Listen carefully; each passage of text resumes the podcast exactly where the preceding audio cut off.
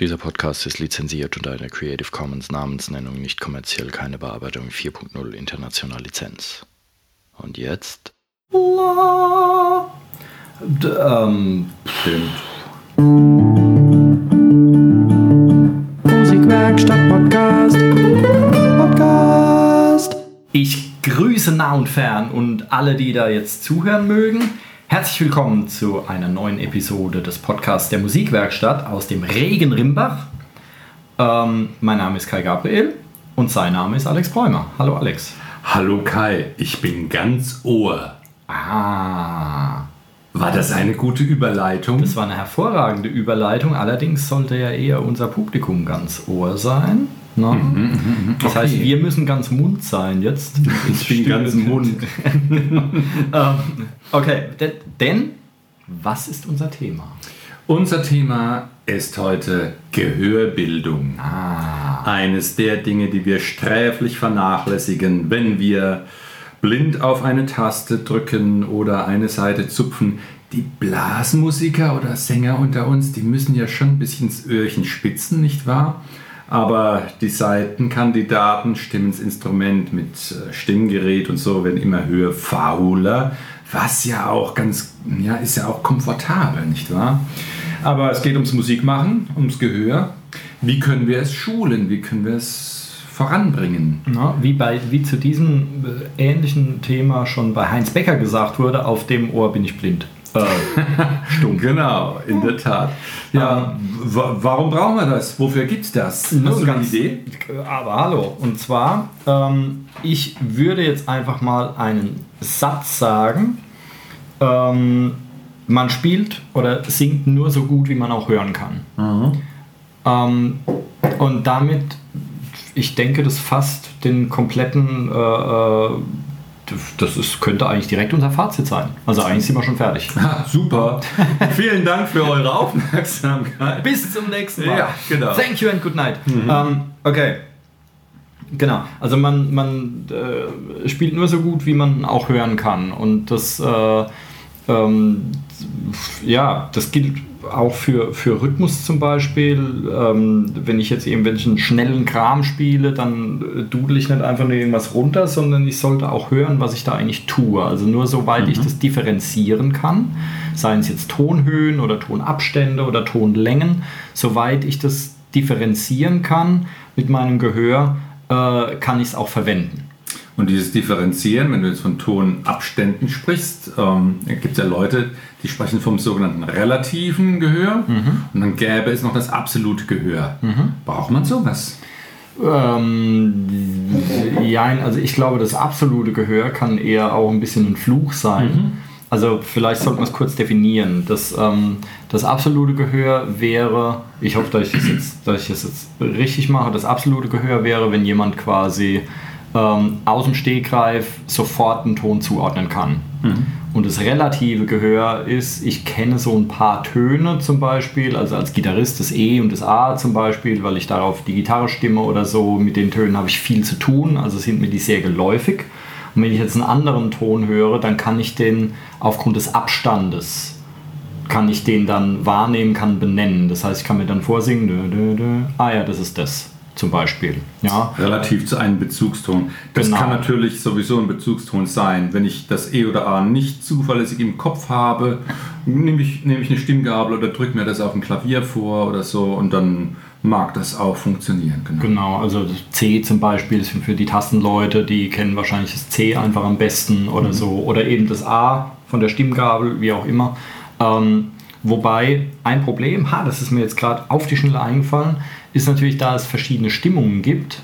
Oder es gibt auch verschiedene Frequenzen für den Kammerton A, der wird ja unterschiedlich auch definiert und so. Und ich habe schon gehört, dass Klassiker zum Beispiel sehr äh, teilweise sehr verwirrt sind, weil sie bei den verschiedenen Stimmungen, da gibt es dann Barockstimmung und Dingsbums, da, das A, da hat dann das A keine 440 Hertz, wie wir es eigentlich gewohnt sind, sondern nur 420 oder so und dann mit dem einen Orchester spielst du in der Stimmung, mit dem anderen in jener Stimmung und dann, dann äh, landest du irgendwann landest du irgendwann in der Klapse oder so, weil dann auf einmal deine Frequenzen nicht mehr stimmen und so.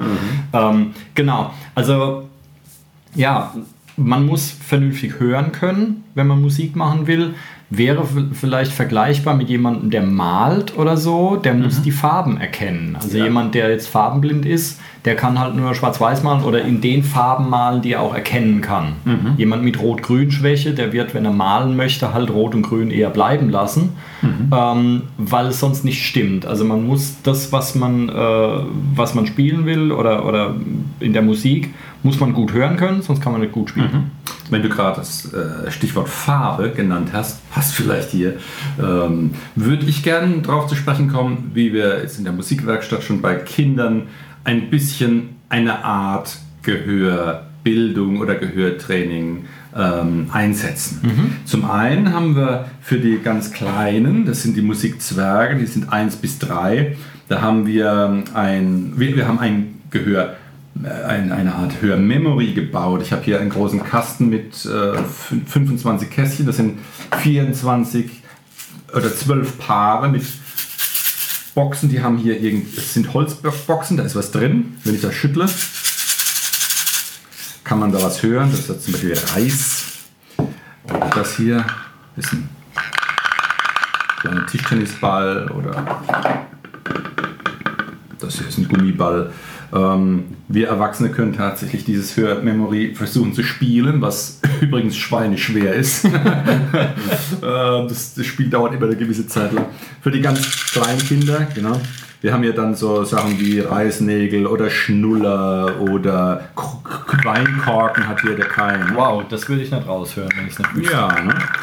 Und ein Spiel ist zum Beispiel mit jungen Kindern, das, die können vielleicht zwei Jahre alt sein oder zweieinhalb, also mit drei geht es bestimmt schon ganz gut, dass man überhaupt mal ein, dass man drei verschiedene Sounds nimmt, meinetwegen den und den und den ähm, und sagt, äh, wir, wir geben den Sounds jetzt einen Namen, wir wissen, was es ist und ich drehe mich jetzt weg und du darfst, du Kind, darfst mir das erstmal zum Raten geben und das Kind schüttelt dann an einer Kiste und ich muss dann raten, was es ist. Hoffentlich kriege ich es raus und es sagt dann, jawohl, das hast du gut gemacht oder nicht und wir drehen den Spieß dann um.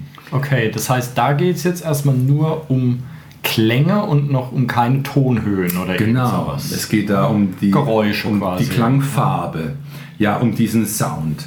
Interessant ist, dass das zunächst erstmal ähm, die Kinder brauchen ein bisschen, bis, das, bis sie verstanden haben, um was es geht.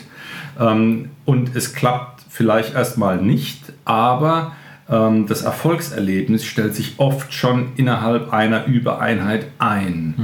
Und es lässt sich verflucht gut trainieren. Das motiviert auch da weiterzumachen. Also für uns Dozenten ist das dann auch ein tolles Ding, dass die Kinder Erfolgserlebnisse haben. Es ist auch ein an sich witziges Spiel. Was wir auch haben für die Jüngeren dann ist eine Art, ähm, da kann man beim Puppentheater ein kleines an zwei Stühlen ein Handtuch spannen und dann kann eine Moderatorfigur, das kann ja eine Puppenfigur sein, ähm, was ankündigen und drei Instrumente vorstellen, zum Beispiel eine Rassel mit einem Geräusch, dann eine, eine Klapper und was nehmen wir noch? Äh, äh, eine Klingel, ne? wo man eindeutig unterscheiden kann. Und dann kann man das Spiel machen. Rate, rate, was ist das? Ähm, oder wie sagen wir, rate, rate diesen Ton. Aufgepasst, hier kommt das schon. Und dann wird geklingelt oder so. Ne? Und ähm, die Kinder müssen dann raten, was es ist. Wenn es dann erraten wurde, darf das nächste Kind hinter den Vorhang das Spiel machen. In der Regel ist es so, dass bei den ganz Jungen ähm, haben die die Regeln noch nicht so recht durchschaut und werden beim Vorrasseln schon das Instrument in die Höhe reißen, begeistert die Lösung schon ausrufen, was zwar zum äh, Lernzweck null beiträgt, aber die Stimmung deutlich erhöht. Was mindestens genauso wichtig ist. so sieht es nämlich aus. Ja? Ähm, da schiebe ich doch jetzt einfach mal ein. Dafür braucht man sich kein halbes Jahr hinsetzen und ein Hörmemory zu bauen. Gibt es sowas, eigentlich- gibt's sowas eigentlich zu kaufen oder hast du dir das wirklich Nur so in dem- minderer Qualität. Dies Unfassbar. hochwertige Buchenholz, handbemalte und äh, kopfdurchdachte Wahnsinnswerk ist hier Selbstbauobjekt. Ähm, ich werde Könnte durch Ja, ja, ja. Also es wird wahrscheinlich kein zweites geben dieser Art. Könnte, könnte durchaus übrigens auch eine gute Übung sein, sowas mit Kindern einfach selbst zu bauen. Vielleicht nicht in dieser äh, phänomenalen Qualität, sondern halt irgendwelche komischen Blechbüchsen, wo du irgendwas reinfüllst oder was Ja. weiß der Teufel oder irgendwelche Marmeladengläschen oder so, um Klänge zu unterscheiden. Man kann aber auch hergehen zum Beispiel und könnte einfach Klänge nehmen, die da draußen sind. Ja, das heißt Autos, die vorbeifahren, ist das jetzt ein LKW oder ein, ein Elektroauto oder ein, äh, ein Traktor oder sonst was. Da fällt mir ein kurzes Anekdötchen. Es wird gerade äh, darüber beraten, was für ein Geräusch Elektroautos kriegen sollen. Weil die sind ja oft lautlos oder du hast nur Reifengeräusche und das ist Ja. gefährlich für Blinde. Die wissen nicht, Verstehe. ob da jetzt was kommt halt. Und äh, deswegen wird darüber beraten, dass Elektroautos irgendwelche Geräusche ausstoßen. Ein Song. Atemlos oder so. Nee, mein, meine Idee war, das Elektroauto sagt einfach Elektroauto, Elektroauto, Elektroauto, Elektroauto. Und wenn es dann beschleunigt, Elektroauto, Elektroauto, Ele und, und so weiter. Damit die, Bahnfrei, bahnfrei, bahnfrei. Genau, Gut. damit, damit Leute, die eben äh, ähm, eine Sehschwäche haben oder Leute, die auf ihr Smartphone gucken, weil sie den Pokémon fangen wollen, um Gottes Ja. Willen, einfach so auf die Straße latschen, ähm, weil sie zu völligen Zombies verkommen sind. Das ist jetzt gerade hip. Ähm, und ähm, genau, also es gibt jede Menge verschiedene Geräusche da draußen. Da kann man natürlich auch raten, kann die Augen zumachen und überlegen, was ist jetzt gerade, was hat mich jetzt überfahren. Ähm, oder Tierstimmen zum Beispiel könnte man nachahmen, könnte man hören, welches Tier macht welches Geräusch und macht es dann nach und dann müssen die anderen raten, was das eigentlich sein soll. Also solche Sachen. Die Welt ist ja voller Klang. Und ähm, da kann man, da kann man sich einfach, da kann man einfach ein wenig umtriebig sein und kann mal äh, hören, was es da so alles gibt. Versuchen den Bisschen nachmachen. eigentlichen, die Tonhöhe zu extrahieren aus diesem Sammelsurium an, an Ja, zum. Beispiel. Und zu unterscheiden, was, was klingt jetzt wie, was klingt jetzt aggressiv, was klingt weich, was klingt laut, was klingt leise und so. Und kann da einfach mal hören, was da, was da jetzt Sache ist. Ja. So ein Ton ist ja was Komplexes. Ne? Es gibt ja die sogenannten Obertöne. Mhm. Kannst du was dazu sagen, wie die äh, strukturiert sind? Ich kann was dazu sagen, ich habe keine Ahnung, ob es irgendwem was nützt. ähm, und ob das jetzt korrekt ist. Also die, ähm, genau. Das heißt, wenn irgendetwas zum Schwingen gebracht wird, also was unser Gehör wahrnimmt, sind ja Luftdruckschwankungen.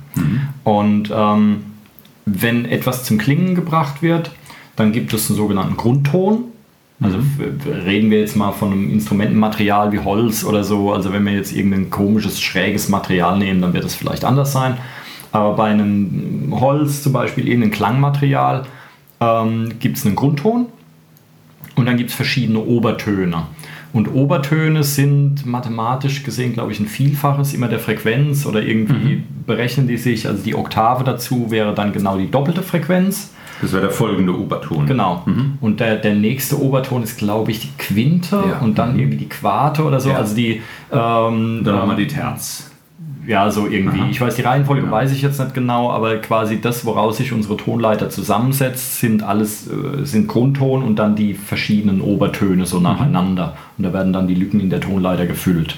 So irgendwie. Wer es genauer wissen will, soll es nachgucken.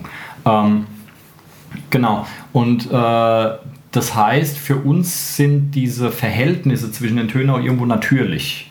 Und dann kann man sie auch einigermaßen wahrnehmen. Da gibt es auch Leute, die, die eine Schwäche mit der Oktave zum Beispiel haben. Die hören zwar den Ton richtig, aber sie hören jetzt nicht raus, ist, welche Oktave ist das jetzt eigentlich und verwechseln da manchmal eine Oktave dazwischen oder so. Ähm, da sind zum Beispiel für solche Intervallgeschichten, da sind Leute in Chören, sind da hervorragend geschult und geeignet. Die können dann aus dem Stegreif eine Terz dazu singen oder eine Quinte oder eine Quarte oder so irgendwas. Ja Wäre eigentlich was weil, Erstrebenswertes. es, weil, ne? es weil sie es einfach gewohnt sind, die machen Ja. das ja ständig. Ja. Ähm, genau, also Einzeltöne. Ähm, ja. Sollen wir mal ein Beispiel machen, ähm, wo es ein bisschen knifflig ist, Töne zu unterscheiden? Das könnte ja ähm, beim Stimmen eines Instrumentes so sein. Wir hätten jetzt einen Richtton, weil ich kann mir kein A merken, also habe ich hier die Stimmgabel. Nehmen wir mal einen Tisch. Warte. Ah, der ist schön, ja. Hm. Und wenn ich jetzt meine Gitarre nehme, die jetzt ganz bestimmt ein bisschen verstimmt ist, aus Versehen, und ich wollte den vergleichen.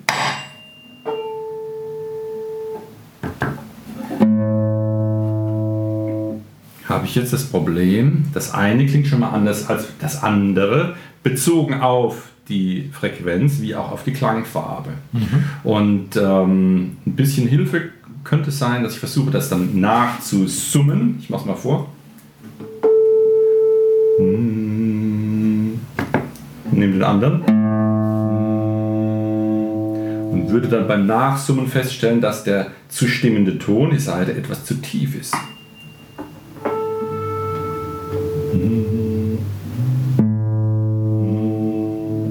Dann drehe ich mir das hoch. So, um jetzt festzustellen.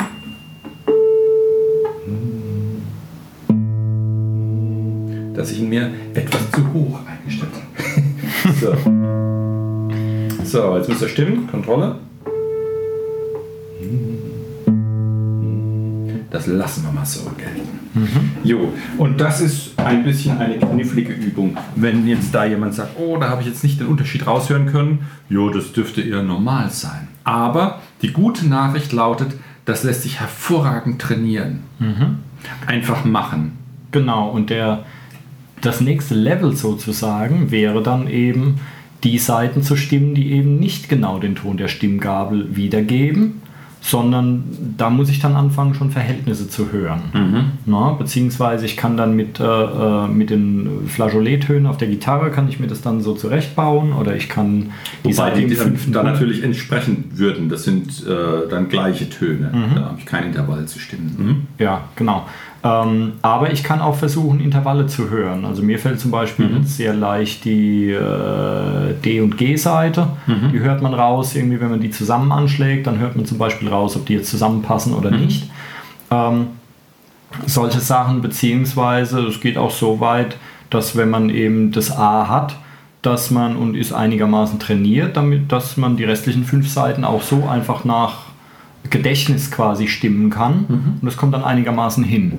Ähm, ja, also genau, das wäre quasi so eine Übung, dass ich eben kein Stimmgerät benutze, was mir alles vorkaut, dass ich selbst nichts mehr machen muss. Das ist ja gerade modern, dass man selbst nichts mehr machen will, sondern ähm, äh, ähm, dass ich da wirklich auch selbst mi- mich ein bisschen anstrenge und mir die Arbeit auch mache, ähm, um mich dadurch zu schulen. Weil Ja. wenn ich alles vorgekaut kriege, muss ich es nicht selber kauen und dann geht mein Gebiss irgendwann den Bach runter. Also man sollte manche Sachen halt doch noch selber machen. Und das eine schließt das andere nicht unbedingt aus. Ihr dürft ganz so rangehen, dass ihr das nach Gehör stimmt.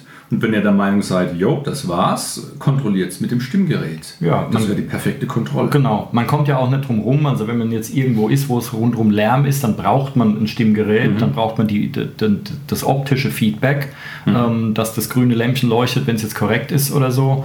Ähm, oder ja, genau, also es geht ja nicht immer nach Ja. Gehör, aber beim Üben oder zu Hause oder so, also man sollte sich ruhig die Mühe machen, das Instrument so zu stimmen, damit man, äh, damit man da nicht völlig ein, einschläft oder damit Ja. das nicht einrostet oder gar nicht erst entsteht. Wo du sagst, es geht nicht immer nach Gehör. Es gibt auch den anderen Fall, es geht nicht immer nach Stimmgerät.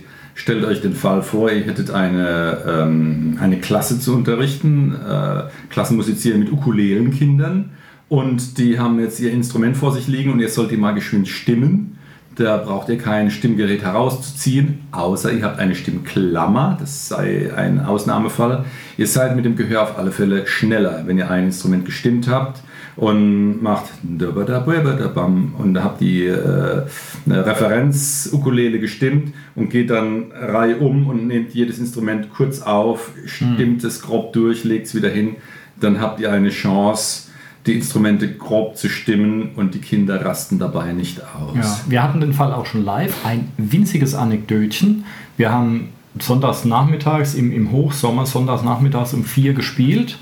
Und der Gitarrist hatte seinen super teuren Rack-Tuner mit allen Lämpchen aller Couleur und Zeugs. Und die Sonne hat genau drauf gebratzelt und er hat von seinem Stimmgerät überhaupt nichts gesehen. Keine, keine Chance. War, war wirklich, das war so hell und heftig, dass es so gespiegelt hat und die LEDs waren einfach nicht zu sehen. Ja, Man konnte ihm auch nichts recht Da war nichts machbar. Ähm, und äh, ja, dann ist man halt gekniffen in dem, in, in dem Moment. Zumal, wenn noch die Sonne halt auf eine schwarze Gitarre bratzelt, Mhm. die verstimmt sich dann während so einem einstündigen Set, verstimmt die sich halt auch zwei, Ja. dreimal. Ne? Und dann bleibt einem quasi nichts anderes übrig, äh, als sich lauter zu machen, weil wir wissen alle, also alle Gitarristen wissen das, irgendwann klingt es gut, wenn es nur laut genug ist. Ab einer gewissen Lautstärke klingt alles gut. So. Ähm, aber gut, wir, wir schweifen ab. Ähm, okay. Wir waren beim Einzelton. Es gibt jetzt einen ganz besonderen Einzelton in jeder, musikalischer, in jeder musikalischen Situation. Das wäre der Grundton. Der Grundton, den ich ähm, empfinden würde als Basisbezugston. Der ist wichtig, um später irgendwelche Aufgaben zu lösen. Ich will ein Intervall hören oder Akkorde hören, erkennen und den musikalischen Kontext zuordnen zu können. Ähm, wir, wir können das auch bequem an einem Beispiel machen, sofern wir hoffentlich noch Hörgewohnheiten aus alten Kindertagen haben. Ähm, Kinderlieder zum Beispiel haben einen starken Bezug auf ein tonales Zentrum, auf diesen Grundton. Das heißt, wenn wir konzentriert Hänschen klein singen oder Hänsel und Gretel oder was auch immer, ähm, wäre das eine super Übung, ähm, sich den Grundton vor, vor Augen, vor Ohren zu halten. Und man könnte es testen, indem man zum Beispiel das Lied singt und nach zwei, drei Takten abrupt auf, aufhört, um wieder den Grundton anzusingen.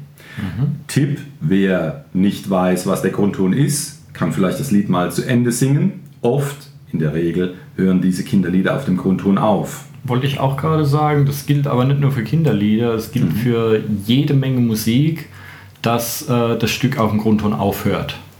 Ja, ähm, f- also alles, was irgendwie schön und harmonisch und äh, klingen soll, wird, ja, alles weiß ich nicht, aber sehr, sehr, sehr vieles wird auf dem Grundton aufhören, weil sonst ähm, ist die Auflösung nicht da. Musik ist ja immer Spannung erzeugen und Spannung auflösen und wenn ich dann äh, äh, nicht mit dem Grundton ende und dann löse ich ja die Spannung nicht auf. Ja. Und dann gibt es kein Ende. Und Leute wollen ja immer ein Ende haben. Ja.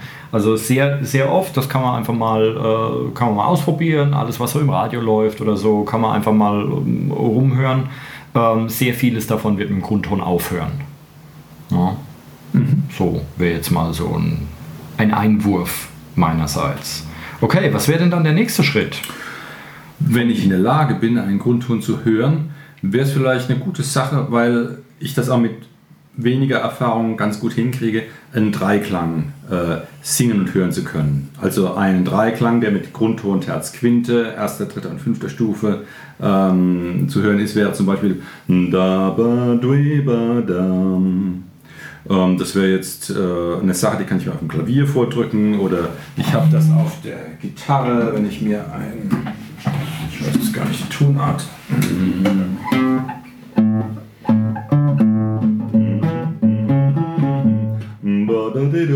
Ja, A-Dur. Ähm, da wäre es jetzt eine große Terz. Wir kommen gleich auf die Intervalle zu sprechen. Äh, große Terz und die Quint. Ich das singen kann mit da da de da dam, würde ich äh, als nächsten Schritt mal eine kleine Terz ausprobieren und habe damit einen Moll-Dreiklang. Da, ba, dwe, ba. Das ist bezogen auf ganz unterschiedliche Zufallsgrundtöne, könnte ein nettes Spiel sein. Ähm, eine super Schulung und hat einen hohen äh, Lerneffekt und ich kann's, ich werde auch sehr schnell Erfolgserlebnisse sammeln können. Und man kann es treiben bis ins Unermessliche. Also wenn dem, äh, wenn einem irgendwann der Dur-Akkord zu langweilig ist und dann kann man sich, äh, dann kann man ja auch ein Moll 7, 5 minus sonst irgendwas Okay, genau. mit einem anderen Basston oder so. Ja. Also der Erfahrene kann sich dann einfach beliebig komplexe Akkorde äh, suchen und kann sich die äh, äh, und kann die verwenden. Genau. Sofern ich das in meiner Musik, vielleicht ist sie ja relativ einfach, äh, überhaupt brauche. Aber in der Tat, äh, wer, wer da weiter stöbern will, das sollte vielleicht ein bisschen Theorie Hintergrund haben. Ja, es schadet ja auch nichts, wenn man ein bisschen besser hören kann als das, was man eigentlich spielen will. Mhm. Also besser als andersrum. Ähm, lieber ein bisschen zu gut hören ähm, und halt auch mal ein paar Töne hören, die man eigentlich gar nicht braucht, als Mhm. dass man die, die man braucht, nicht hört. So irgendwie. Und dieses Töne hören, bezogen auf Tonabstände, wäre das Kapitel Intervalle. Ich müsste also erstmal kennen, welche Intervalle gibt es. Zweite Stufe, dritte Stufe, vierte und so weiter. Wie heißen die? Mit Prim, äh, Sekund, Terz und so weiter. Und welche äh, Bestimmung gibt es? Wir haben eben gehört, die Terz gäbe es als kleine Terz und große Terz. Und andere Intervalle sind auch mal klein oder groß. Eine Sechste zum Beispiel oder eine Septim. Andere sind vielleicht nur rein, vermindert übermäßig. Äh, eine Quinte zum Beispiel. Ähm, das wäre etwas, was ich lernen müsste. Das kann man auch nicht begründen oder verargumentieren. Das müsste ich erstmal so abnicken, um mich dieser Situation dann stellen zu können. Wenn ich diesen Sound mal konstruieren wollte und hören, kann ich mir diese Aufgabe dann stellen. Es setzt halt voraus, dass ich weiß, wie die Intervalle heißen. Das heißt, da wären wir jetzt bei der Theorie irgendwie angelangt. Brauche ich denn Noten? Muss ich Noten können für mein Gehör? Muss mein Gehör Noten können? Müssen meine Ohren Noten lesen können? Ähm, dann gehen wir jetzt nochmal einen Schritt zurück. Ich fände ein sehr praktisch relevantes Beispiel wäre, angenommen, ich will mit Noten nichts zu tun haben, aber ich will zum Beispiel Kinderlieder begleiten können. Und ich kenne in einer Tonart den Basisakkord, meinetwegen C-Dur. Ähm, Moment, meine Gitarre ist verstimmt. Nee, eine, die A-Seite ist ja richtig gestimmt von vorhin noch. Jetzt stimmt der Rest nicht mehr. Ich kurbel einfach mal alibimäßig an allen Seiten. So. So.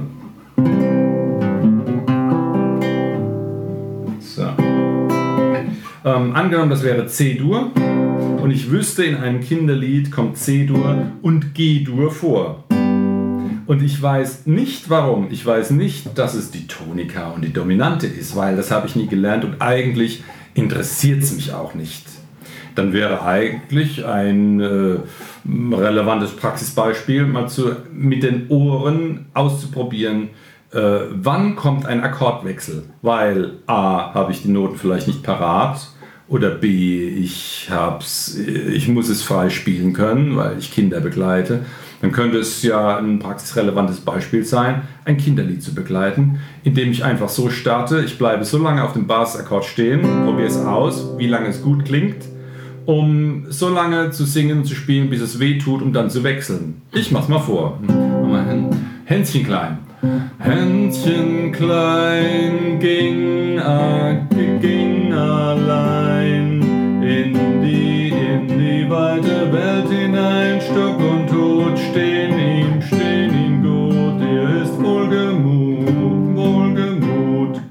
und stolpert so voran.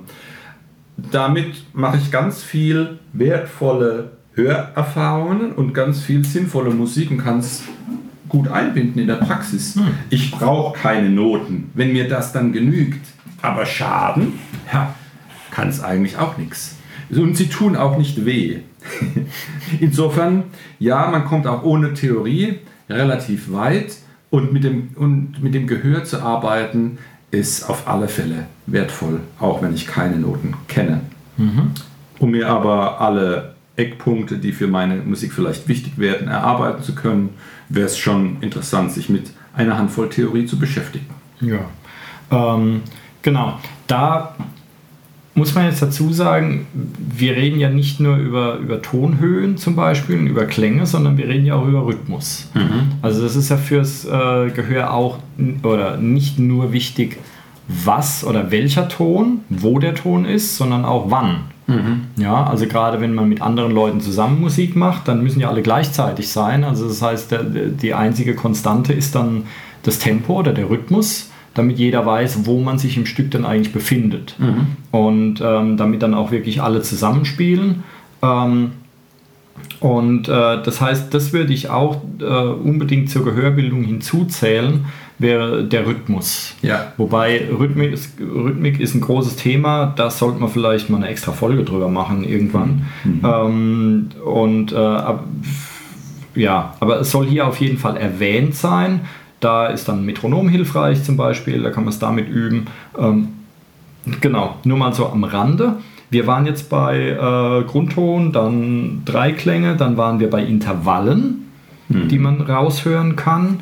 Ähm, zum Beispiel äh, würde ich da als, als Tipp geben, es gibt bestimmte Gehörbildungs-Apps. Ja. Also man kann jetzt hergehen, ich habe das gestern einfach zum, äh, in Vorbereitung auf die Sendung einfach mal gemacht. Ich habe in meinem Android Store äh, Dingsbums habe ich einfach mal Gehörbildung angegeben und da wurde mir eine mannigfache Auswahl an, an Kram angezeigt. Ich habe mir einfach mal zum Probieren zwei kostenlose runtergeladen. Das wäre jetzt in dem Fall ähm, ohne die bewerten zu wollen, der Functional Ear Trainer. Und das andere Ding heißt das absolute Gehör 2. Mhm.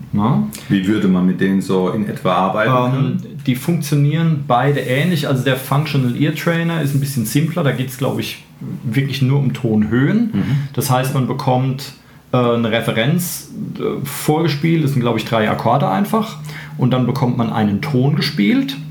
Und dann muss man auf einer äh, äh, Skala, die man angezeigt kriegt, von 1 bis 7, also eine komplette Oktave, ähm, fast eine komplette, äh, ja, ähm, muss man dann anklicken, welcher Ton das jetzt war. War das jetzt die zweite Stufe, die dritte Stufe, vierte Stufe der Tonart? Und wenn man es richtig hat, kriegt man einen Punkt. Wenn man es falsch hat, kriegt man einen Punkt abgezogen. Also es wird so ein bisschen als Quiz mhm. aufgezogen. Gut. Und da geht es dann... Ähm, im Schwierigkeitsgrad immer weiter nach oben. Also erst geht es um eine halbe Tonleiter, dann um die zweite Hälfte der Tonleiter, dann um die komplette, dann um verschiedene Oktaven, dann um Halbtöne und, und so weiter. Ich habe auch schon im Internet gab es mal so eine Gehörbildungsgeschichte auf einer Website. Ähm, da ging es dann bis runter zu Cent. Mhm. Also quasi, es gibt ja Ganztöne, Halbtöne und dann äh, 100 Cent nochmal. Also das wirklich, wenn es jetzt kein Halbton, auch kein Viertelton ist, sondern wirklich nur so ganz, ganz, ganz schwach verstimmt. Also dass mhm. du auch so solche winzigen Unterschiede raushören mhm. kannst. Ähm, also der Schwierigkeitsgrad geht dann bis ganz, bis ganz weit nach oben. Und ähm, genau. Und diese zweite App, das Absolut Gehör 2, was ich mir noch runtergeladen habe, da ist dann zum Beispiel auch Rhythmik mit dabei.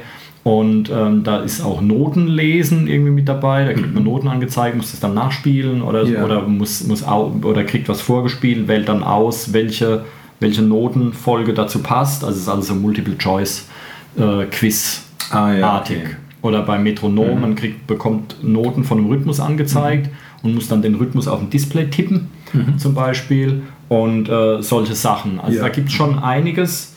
Ähm, was man da, äh, was man da runterladen kann. Vieles davon ist wohl auch kostenlos mhm. und ich habe jetzt einfach nur mal zwei ausgesucht und ich finde die beide sehr geeignet. Also Super. kann man ja. mit seinem Smartphone im Bus, im Zug, mhm. äh, sonst wo, im, im Auto bitte nicht, es sei denn man ist Beifahrer natürlich, mhm. ähm, kann man da einfach ein bisschen äh, sich schulen und kann gucken, was passiert. Und ähm, wer das nicht möchte, wem das zu modern ist, der kann natürlich auch so bekloppt sein, wie ich die ganze Zeit war und kann zum Beispiel hergehen, kann Sekunden zählen. Oder solche Sachen an der mhm. Ampel oder in der Werbepause. Ich habe das auch schon gemacht, dass wenn ich was zu tun hatte und es kam dann Werbepause ähm, im Fernsehen, dass ich wusste, okay, die Werbepause dauert so und so lange. Mhm. Dann habe ich einfach Sekunden gezählt, während ich äh, kurz die Toilette aufgesucht habe, mir was zu trinken geholt habe oder sonst irgendwas mhm. gemacht habe, mir was zu knabbern mitgebracht habe, habe ich die Sekunden gezählt und wusste dann hinterher, äh, okay, jetzt ist die Werbepause zu Ende, dass mhm. man rechtzeitig wieder ähm, vorm Fernseher sitzen kann. Also es gibt jede Menge Alltagssituationen, die man verwenden kann.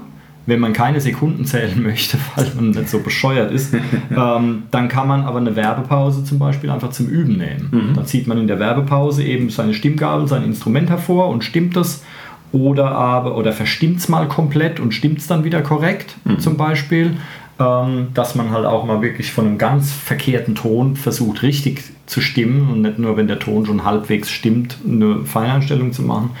Ähm, oder man zieht sein Smartphone raus und macht seine App auf, das geht ganz schnell. Und dann macht man da einfach mal so ein schnelles Quiz mhm. für zwei Minuten oder so. Ähm, weil ich würde empfehlen, dass, wenn man das Gehör bilden und schulen will, das wirklich ständig zu machen. Mhm. Also nicht einmal im Monat hinsetzen und drei Stunden lang äh, Intervalle raushören, sondern wirklich am besten täglich mehrmals immer für zwei, drei Minuten oder sowas. Einfach so ein Spielchen machen ähm, und versuchen sich zu steigern. Ähm, weil das ist ja, ne, Verhaltensänderung kann man jetzt nicht sagen, aber das Gehörbilden ist ja, man sollte sich da ständig damit umgeben, damit es auch wirklich ja. besser wird und nicht nur ab und zu mal mhm. so ein mhm. bisschen. In der Praxis würdet ihr ja auch das Gehör trainieren, wenn ihr mit der Musik, die ihr mögt, die euch umgibt und die euch wichtig ist und die ihr spielen wollt, auch Dinge selbst raushört. Ein Rhythmusdiktat wäre ja natürlich dann die beste, gezielteste Anwendung, wenn ihr das Schlagmuster oder den Rhythmus versucht zu notieren, den ihr hört wenn ihr sagt, Samba ist mir zu kompliziert, dann will ich gar nicht spielen, ja, dann, dann muss es ja auch nicht der sein. Dann ist es halt euer Lieblingsschrabbelmuster vom Pfadfinderlager mhm. ähm, oder von eurem Popsong, den ihr nachspielen wollt. Dann schreibt ihn doch mal auf an einem Tag und versucht ihn am, am kommenden Tag von diesem Blatt abzuspielen, um hinterher festzustellen, wie nah kommt es denn, denn dem Original. Mhm. Ganz, ganz wichtig, raushören. Mhm. Unbedingt raushören. Also ähm, wir beide stammen noch aus einer Zeit, das, ähm, wo man das musste. Also ich musste das bei meinen ersten Bands auf jeden Fall. Ähm, damals gab es noch kein Internet, ähm, beziehungsweise nicht in Privathaushalten, damals war es noch irgendwie militärisch vorbei, wie, wie auch immer. Und ähm, also es hatte noch niemand Zugang zum Internet und ähm, das heißt, es blieb einem nichts anderes übrig. Wir bekamen die Songs oft äh, auf, äh, auf Kassette ja, wer nicht weiß, was es ist, soll äh, bei Google nachgucken. Auf Kassette noch irgendwie, die dann schon hundertmal überspielt war und schon total Gleichlaufschwankungen rumgeeiert hat und so.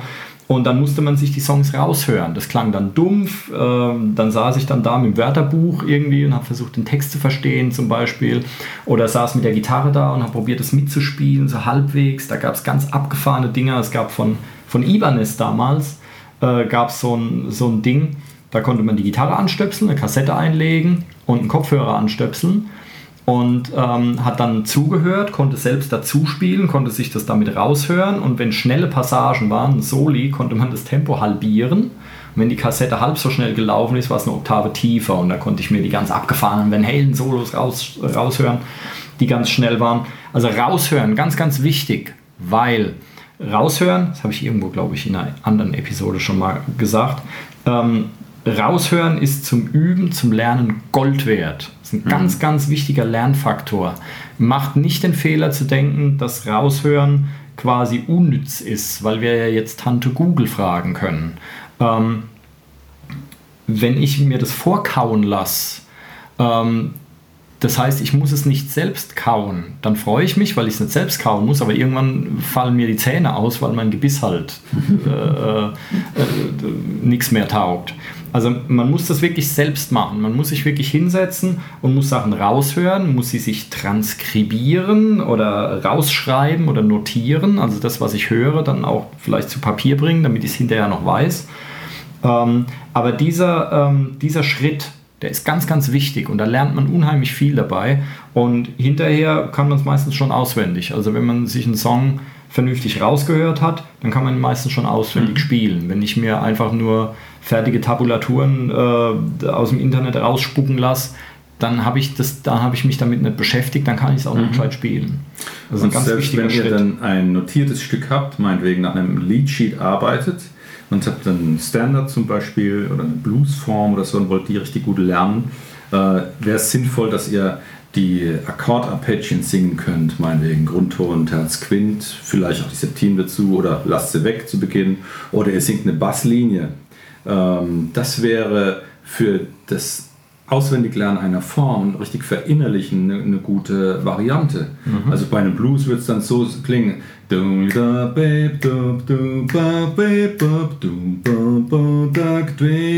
Und so weiter. Und das wäre eine Gesangs- und Gehörbildungsaufgabe, die dazu dient, die Form eines Stückes besser zu verinnerlichen. Ja, ich bin ein wenig beschämt, dass mir als Gesangslehrer das nicht eingefallen ist, sondern dass ich es mir von dir als Gitarrenmann sagen lassen muss. ähm, ja, alles mitsingen. Also es heißt ja immer oft, äh, es heißt immer oft, es heißt ja häufig, ähm, dass man als Musiker eigentlich immer auch ein bisschen singen können muss, habe ich auch von vielen Schlagzeugern schon gehört, dass die ihren Rhythmus oder, oder irgendeine passende Melodie zu dem sich vorsummen, was sie da spielen. Mhm. Ähm, oder dass man als Trompeter singen können muss oder als Geiger oder so, damit man sich die Töne besser vorstellen kann. Ähm, da würde ich gerne noch was einschieben. Und zwar, da reden wir nicht nur über Gehörbildung im Wortsinne, sondern eigentlich auch über das Gefühl. Weil wenn man sich jetzt vorstellt, bei einem Klavier oder bei einem Tasteninstrument, da drücke ich auf eine Taste und dann habe ich den richtigen Ton, wenn ich die richtige Taste drücke. Und bei der Gitarre ist es auch so, wenn ich die richtige Seite im richtigen Bund anschlage und dann habe ich den richtigen Ton. Dann weiß ich, der stimmt, selbst wenn ich jetzt irgendwie, äh, ähm, ja, egal, der Ton stimmt. Beim Singen zum Beispiel oder beim Trompete spielen ähm, ist das ein bisschen anders. Da brauche ich das Gefühl für den richtigen Ton, weil da müssen ja muskuläre Einstellungen vorgenommen werden, im Kehlkopf zum Beispiel oder beim, beim Trompeter, die Lippenspannung und so. Das muss ja vorher schon stimmen, weil wenn ich dann nämlich den Ton erzeuge, ähm, dann höre ich ihn ja erst und dann ist er vielleicht verkehrt. Mhm. Also das heißt, da ist, spielt auch eine gewisse Gefühlsbildung mit rein. Ich, wenn ich also einen Ton singe und weiß, der stimmt, dann muss ich äh, sozusagen einen mentalen Schnappschuss machen. Wie fühlt sich das jetzt in dem Moment an? Also ich bekomme dann ein Gespür dafür, dass ich wirklich aus dem Stegreif den korrekten Ton auch treffe. Und eben nicht erst, äh, ah, da ist er. Mhm. Ja, weil das kann ich, das funktioniert ja nicht. Also es muss, muss schon auf den, auf den Punkt der richtige Ton sein. Ja. Also mhm. reden wir da auch über Gefühl und nicht nur übers Gehör. Einfach nur mhm. mal so als, um das da mal noch mit rein zu verwursten. So, was, was fällt dir noch ein? Tja, dein Leitthema, das sich selbst aufnehmen und reflektieren und wieder anhören und so und gut oder schlecht finden. Jetzt sagst du schon wieder Sachen, die mir hätten einfallen müssen. Ja.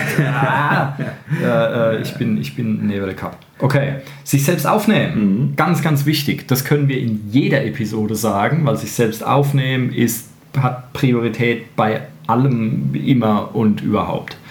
Genau, damit man äh, damit man zum Beispiel auch Feedback hat hinterher, weil im Eifer des Gefechts merkt man oft nicht, ob man jetzt richtig oder falsch oder sonst was gespielt hat. Es gibt ganze Kriege, die in, in Bands und Gruppen ausgefochten werden, weil nach dem Durchspielen eines Stücks der eine der Meinung ist, der andere hätte einen Fehler gemacht.